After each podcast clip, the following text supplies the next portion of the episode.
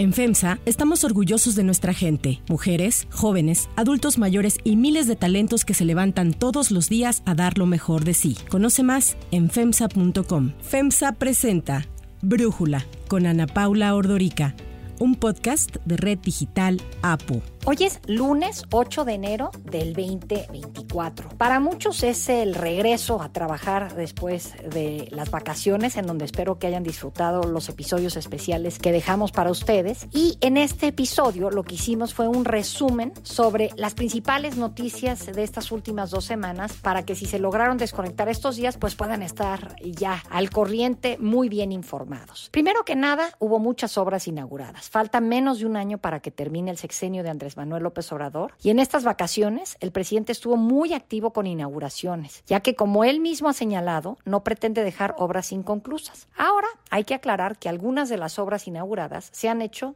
sin que estén acabadas o sin que estén operando. El 15 de diciembre, el presidente inauguró el primer tramo del tren Maya que corre de Campeche a Cancún. Y el último día del 2023 inauguró un segundo tramo que va de Cancún a Tulum. El proyecto final dice el gobierno que va a ser entregado en febrero del 2023 y tendrá un recorrido de más de 1.500 kilómetros de vía férrea con la intención de atraer al turismo y mejorar la conectividad en el sureste mexicano. Desde los primeros días de nuestro gobierno comenzamos a trabajar porque no estaríamos en este tren haciendo esta travesía si no hubiésemos iniciado a tiempo. El 26 de diciembre, después de 13 años de haber cesado sus operaciones, Mexicana de Aviación, esta aerolínea que es la más antigua del continente, retomó el vuelo, aunque con sus tropiezos. El primer despegue, primer despegue de uno de sus aviones ocurrió desde el Aeropuerto Internacional Felipe Ángeles, desde el AIFA, hacia Tulum.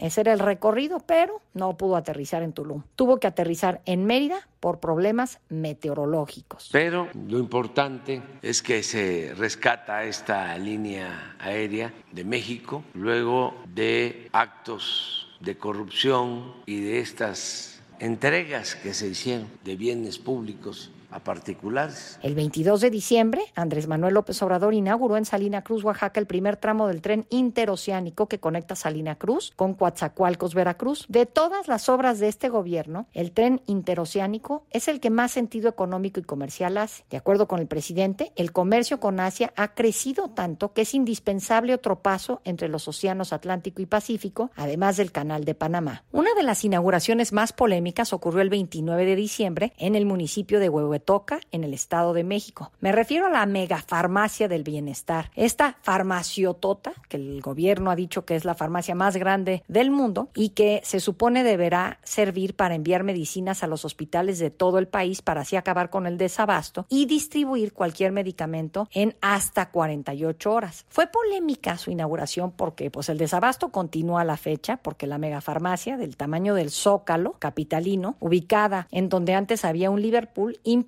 cuando tenga medicinas, un costo enorme de envío para cada medicamento en el tiempo prometido para cada rincón del país. Xochitl Galvez, la precandidata única del PRI, PAN y PRD, quien consideró excesivos los costos de transporte aéreo diario de medicamentos, sugirió que México debe asegurar el abasto en sus localidades, más que contar con una megafarmacia de tal envergadura. No juegue con la salud del pueblo, presidente. No se vale. No se trata de política, se trata de vidas humanas. No se puede salir de la pobreza si cada vez que se enferma alguien de tu familia hay que gastar un dineral en medicinas no que primero los pobres. A pesar de todas estas inauguraciones, la aprobación ciudadana al trabajo del presidente López Obrador registró 55% en diciembre, con un 44% de desaprobación, esto de acuerdo con una encuesta nacional realizada por el periódico El Financiero. Además de hacer inauguraciones de obras inconclusas y con sobreprecios, otra de las críticas en esta materia ha sido la participación de los militares en prácticamente todas ellas. Pero así defendió en estos días el presidente la participación de los militares en la mayoría de las obras de su gobierno. ¿Qué hubiésemos hecho con esas empresas que no se les puede llamar constructoras, sino contratistas, en el mejor de los casos? ¿Qué hubiésemos hecho sin los ingenieros militares? Con los ingenieros militares hicimos el aeropuerto de la Ciudad de México, el, aeropuerto Felipe Ángeles en dos años y medio. Con los ingenieros militares hicimos el aeropuerto de Tulum en un año, cinco meses. Expriistas con Sheinbaum. En un nuevo capítulo de la desgastada política en nuestro país, un grupo de 18 expriistas anunciaron su adhesión a la precampaña de Claudia Sheinbaum y se lanzaron contra la dirigencia de la alianza opositora y su precandidata Xochitl Gálvez, a quien calificaron como títere y perdedora. En conferencia de prensa en la que presentaron la alianza progresista, líderes políticos como los exgobernadores Erubiel Ávila y Alejandro Murat, los senadores Jorge Carlos Ramírez Marín y Nubia Y el alcalde de Coajimalpa, Adrián Rubalcaba, dijeron que la opción que necesita México es la que encabeza Claudia Sheinbaum. Claro, una persona mejor preparada tiene más capacidad para servir. Su conocimiento técnico lo aplicó como jefa de gobierno y le resultó todo un éxito. Ahora, su conocimiento técnico y su sensibilidad, desde luego, que la van a llevar, la vamos a llevar a la presidencia de la República. Esto a pesar de que en el 2018, apenas en el 2018, Erubiel Ávila así hablaba sobre Claudia Sheinbaum. Es una mujer que respeto por ser mujer, pero no está capacitada para seguir a esta gran ciudad de México rumbo al 2 de junio. La boleta para elegir presidenta el próximo 2 de junio no tendrá candidatos independientes, ya que los aspirantes sin partido no reunieron las firmas necesarias para postularse al cierre del plazo oficial que fue el sábado 5 de enero. De los nueve que cumplieron los requisitos para poder buscar las 961.405 firmas, que es el equivalente al 1% de la lista nominal del país en al menos 17 estados, pues ninguno lo logró, ni siquiera el actor Eduardo Verástegui. Vacuna COVID.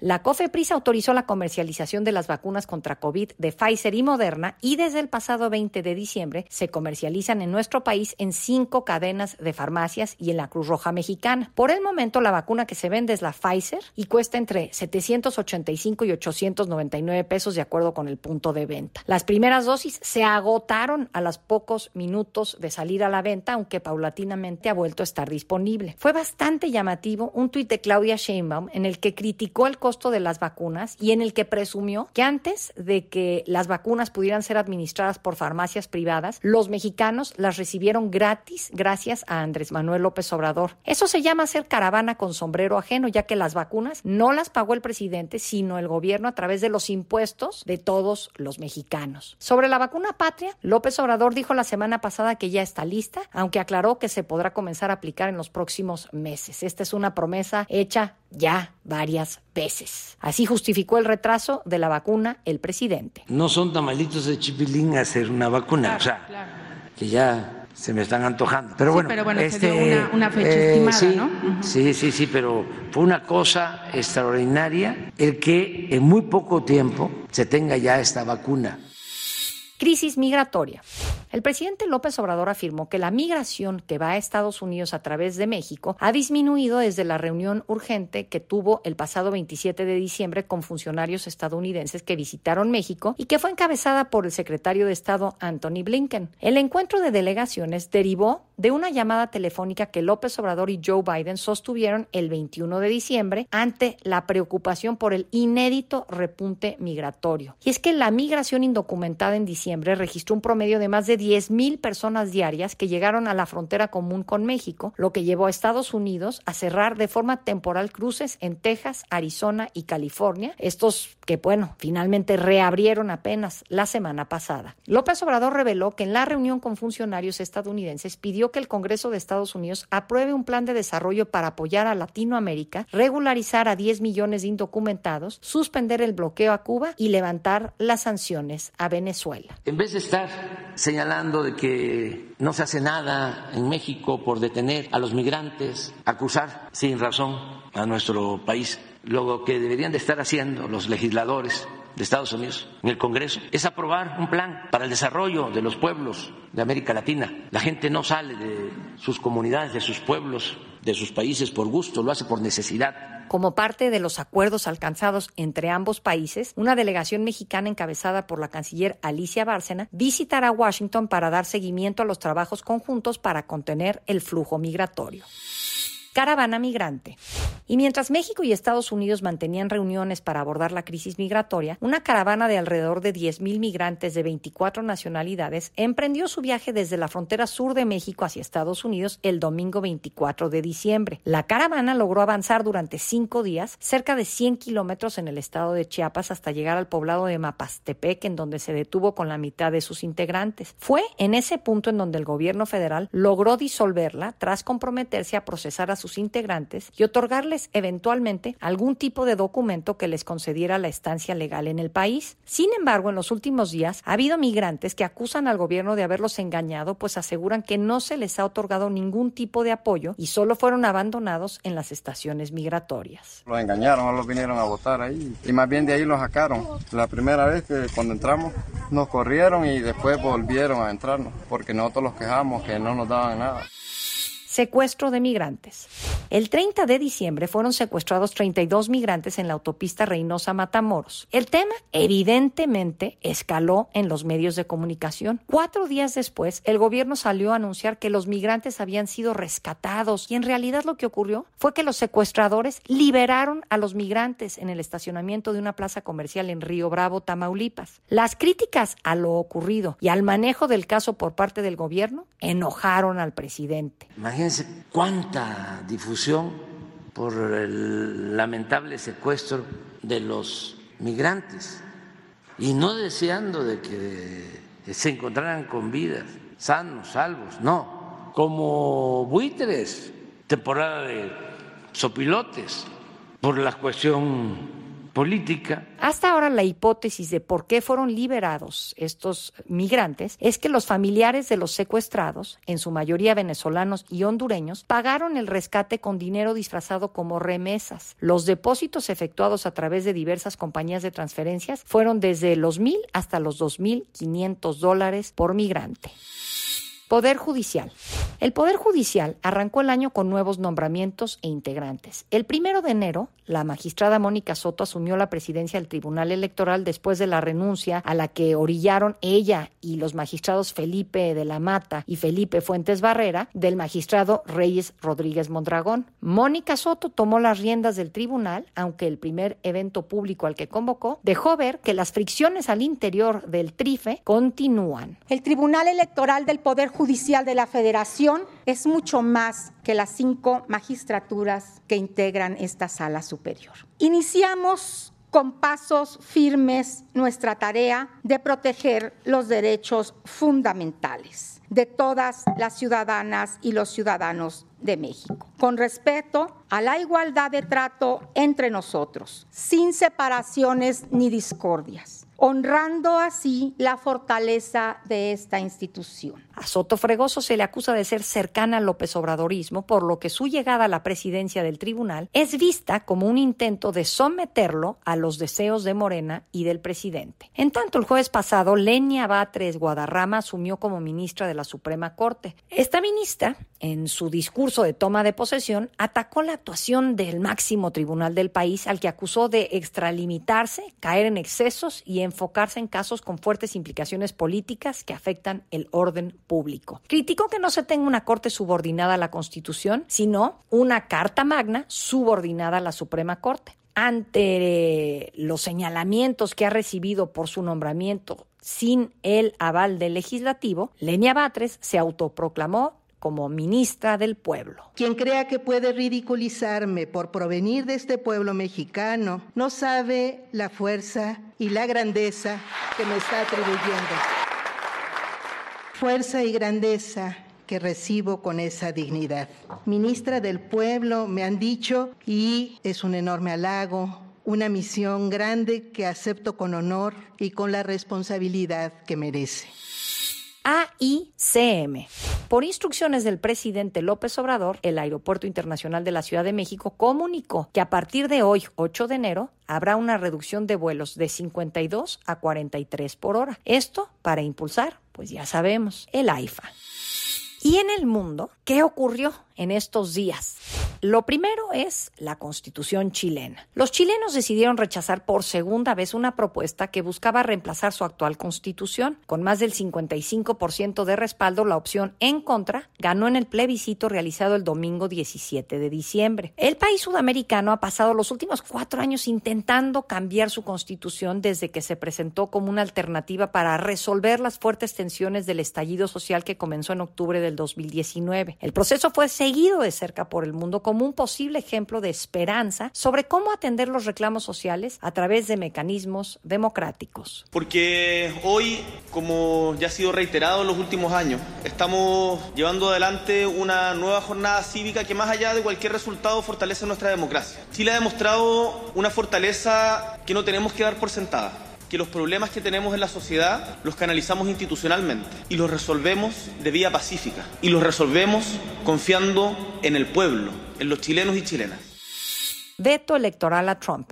Los estados de Maine y Colorado declararon al expresidente de Estados Unidos Donald Trump como no calificado para contender por la presidencia de ese país y lo vetaron de la boleta de las elecciones primarias. La decisión fue tomada bajo la cláusula de insurrección de la Constitución en relación con el asalto al Capitolio del 6 de enero del 2021. Este fallo histórico representa la primera vez que un tribunal excluye de la boleta electoral a un candidato presidencial en virtud de la enmienda constitucional que impide que los insurrectos ocupen cargos públicos. Sobre este tema, el presidente Joe Biden afirmó que la democracia está en la boleta electoral a pesar de la eliminación de Trump de las mismas en Colorado y Maine. As we begin this election year, we must be clear. Democracy is on the ballot. Your freedom is on the ballot. Por cierto, en estos días Donald Trump prometió que de ganar la presidencia en noviembre dará el perdón presidencial a los que están en prisión por haber participado en la toma del Capitolio. What they've done, and they ought to, you know what they ought to do? They ought to release the J6 hostages. They've suffered enough. They ought to release them. I call them hostages. Some people call them prisoners. I call them hostages. Release the J6 hostages, Joe. Release them, Joe. You can do it real easy, Joe. This guy, what he's done to people. Ley antimigrantes en Texas. El Departamento de Justicia de Estados Unidos demandó al Estado de Texas por una nueva ley estatal que permitiría a la policía detener a los migrantes que entren ilegalmente a Estados Unidos. Con esto, el gobernador republicano Greg Abbott se presentará ante los tribunales por sus medidas contra los migrantes que cruzan la frontera sur del país. Esta demanda pone a Texas en otro enfrentamiento sobre inmigración en un momento en el que Nueva York y Chicago están tomando medidas contra los autobuses y aviones que transportan a migrantes y son enviados por Abbott a ciudades con gobiernos demócratas. El gobierno de México anunció que impugnará esta ley que considera delito penal el ingreso ilegal a Texas desde un país extranjero. Se está haciendo ya un trámite en relaciones exteriores para impugnar esta ley y además nosotros vamos a estar siempre en contra de estas medidas, decirle a nuestros paisanos y a los migrantes que vamos a estarlos defendiendo cambios en el Vaticano. Somos todos hijos de Dios y Dios nos quiere como estamos y con la fuerza que luchamos cada uno por nuestra dignidad. El ser homosexual no es un delito. El Papa Francisco aprobó a mediados del mes de diciembre que los sacerdotes católicos puedan administrar bendiciones a las parejas del mismo sexo, así como a las parejas en situación irregular, siempre y cuando estas bendiciones no sean parte de un ritual o una liturgia de la Iglesia. En un documento de ocho páginas, el Vaticano aclara que la nueva directriz no debe confundirse con el sacramento del matrimonio y tiene el propósito de establecer que Dios acoge a todos. La declaración fue elaborada por el cardenal argentino Víctor Manuel Fernández, actual prefecto de la Congregación para la Doctrina de la Fe y es la primera que el antiguo Santo Oficio publica desde hace 23 años. La última fue Dominus Lesus en el año 2000. Guerra en Medio Oriente. Cuando se cumplieron tres meses de que la guerra en Medio Oriente estallara, el ministro de Defensa de Israel presentó una propuesta para la posguerra en Gaza. El plan de Yoav Galant recomienda que ni Israel ni Hamas gobiernen el estrecho territorio palestino y rechaza que se establezcan ahí asentamientos judíos. Detalla que la guerra continuará hasta que Israel haya desmantelado las capacidades militares y de gobierno de Hamas, al que prometió aniquilar, y después de liberar a los 132 rehenes que siguen en manos del grupo islamista. El ataque del movimiento islamista palestino del 7 de octubre ha dejado 1.200 muertos en Israel y poco más de 22.000 en Gaza, además de cerca de 60.000 heridos, incluidos miles de niños y mujeres. El jefe de la diplomacia estadounidense, Anthony Blinken, inició el pasado fin de semana una nueva gira por Medio Oriente que incluye visitas a Turquía, Grecia, Jordania, Qatar, en donde abordará la situación de Gaza, la necesidad de llevar ayuda humanitaria a la franja y la de los rehenes por parte de Hamas. Antes de continuar, quiero pedirles que en la plataforma que nos escuchen, ya sea Spotify, Apple Podcast, la que sea su favorita, que por favor nos califiquen, de preferencia con cinco estrellas, y que también compartan el podcast y comenten lo que les gusta, lo que no, lo que sienten que le podemos mejorar. Ahí en Spotify hay la posibilidad de comentar. Todo esto es para que podamos seguir creciendo y ofreciendo el podcast para ustedes sin costo. Para cerrar este episodio de recuento de vacaciones, los quiero dejar hoy con música de David Bowie.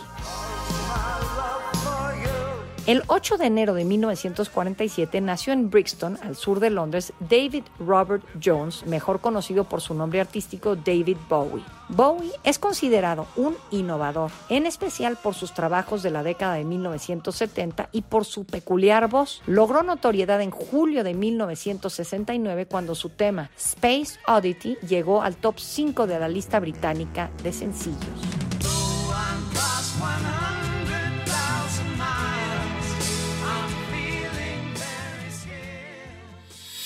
Yo soy Ana Paula Ordorica. Brújula es una producción de Red Digital APO. En la redacción, Ariadna Villalobos. En la coordinación y redacción, Christopher Chimal. Y en la edición, Cristian Soriano. Los esperamos mañana con la información más importante del día. Oxo, Farmacias ISA, Cruz Verde, Oxo Gas, Coca-Cola FEMSA, Invera, Torrey y PTM son algunas de las muchas empresas que crean más de 245 mil empleos tan solo en México y generan valor como parte de FEMSA. FEMSA presentó Brújula con Ana Paula Ordorica, un podcast de Red Digital APO.